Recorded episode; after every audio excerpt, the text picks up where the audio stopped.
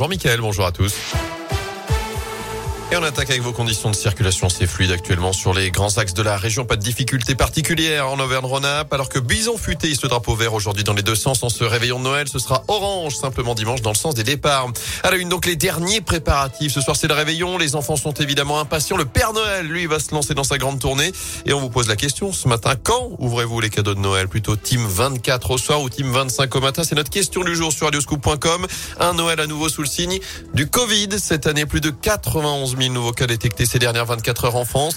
C'est du jamais vu depuis le début de la pandémie. Et dans ce contexte, le Conseil scientifique met en garde contre la désorganisation possible de la société en janvier à cause de l'absentéisme et des arrêts de travail dus au très grand nombre de contaminations du variant Omicron. En attendant, les préfets et les élus notamment sont invités à annuler leur traditionnelle cérémonie de vœux du Nouvel An par souci de cohérence et d'exemplarité selon le ministre de l'Intérieur. Gérald Darmanin qui était en visite hier dans la Loire, il s'est rendu notamment au commissariat de Firminy où quatre voitures de police ont été incendiées il y a quelques jours.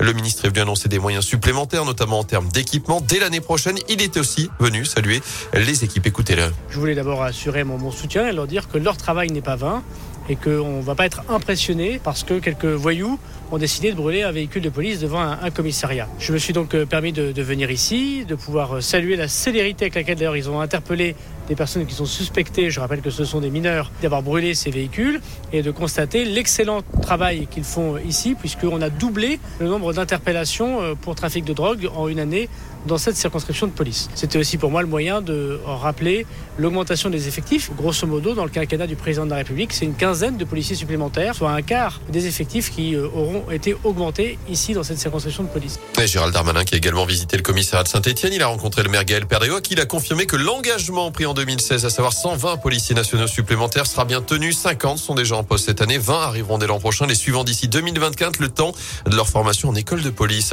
Les suites de la polémique sur l'abattage de chèvres dans la Loire d'après le point, le référé liberté déposé par les élus d'opposition de la commune de Lorette a été rejeté.